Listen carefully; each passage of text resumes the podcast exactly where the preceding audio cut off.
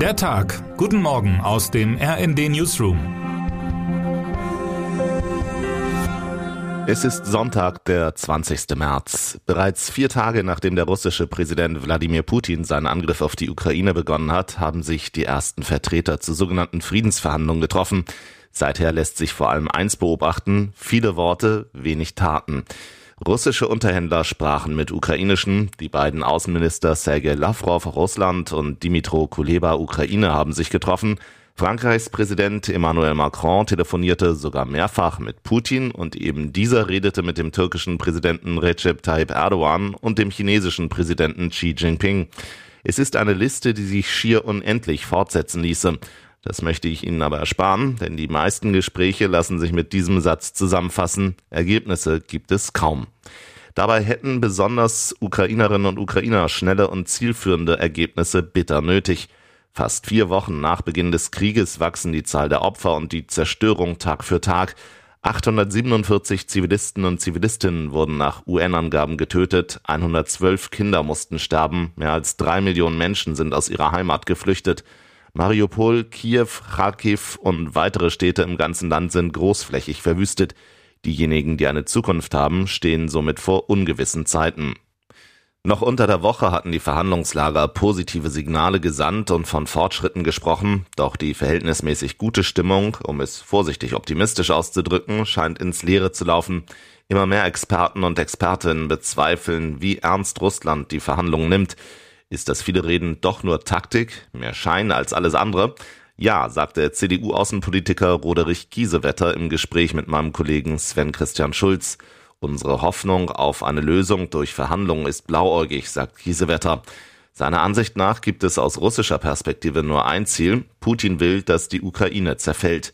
Mit dieser These bleibt er nicht allein. Auch der französische Außenminister Jean-Yves Le Drian glaubt, die Verhandlungen fänden lediglich zum Schein statt. Seine britische Amtskollegin Liz Truss ist sehr skeptisch, ob der russische Präsident den Konflikt lösen will.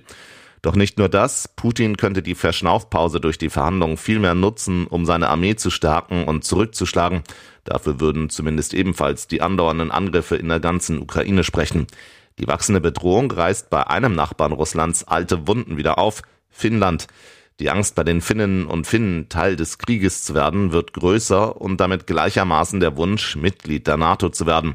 Die Bevölkerung war immer sehr unterschiedlich, was dieses Thema angeht, aber jetzt sehen wir eine dramatische Veränderung, sagt Politikwissenschaftlerin Iro Serker von der Universität Helsinki. Und das zeigt sich in Umfragedaten. 62 Prozent der Bürgerinnen und Bürger sind laut finnischen Meinungsforschern und Forscherinnen für den NATO-Beitritt. Noch im Januar war es nur gut ein Drittel. Wie die finnische Politik dazu steht und wie wahrscheinlich ein Beitritt ist, lesen Sie mit unserem RD Plus Angebot. Termine des Tages.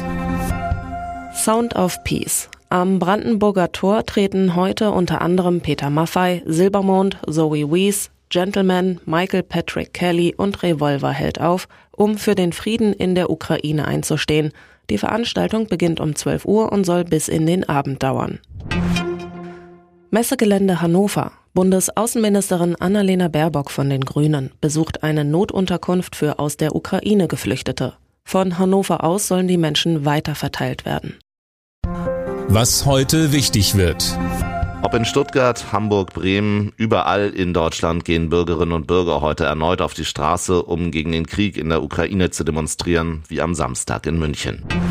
Und damit wünschen wir Ihnen einen schönen Sonntag. Text Chantal Ranke, am Mikrofon Tim Britztrup und Anna Löwer. Mit rnd.de, der Webseite des Redaktionsnetzwerks Deutschland, halten wir Sie durchgehend auf dem neuesten Stand. Alle Artikel aus diesem Newsletter finden Sie immer auf rnd.de slash der Tag.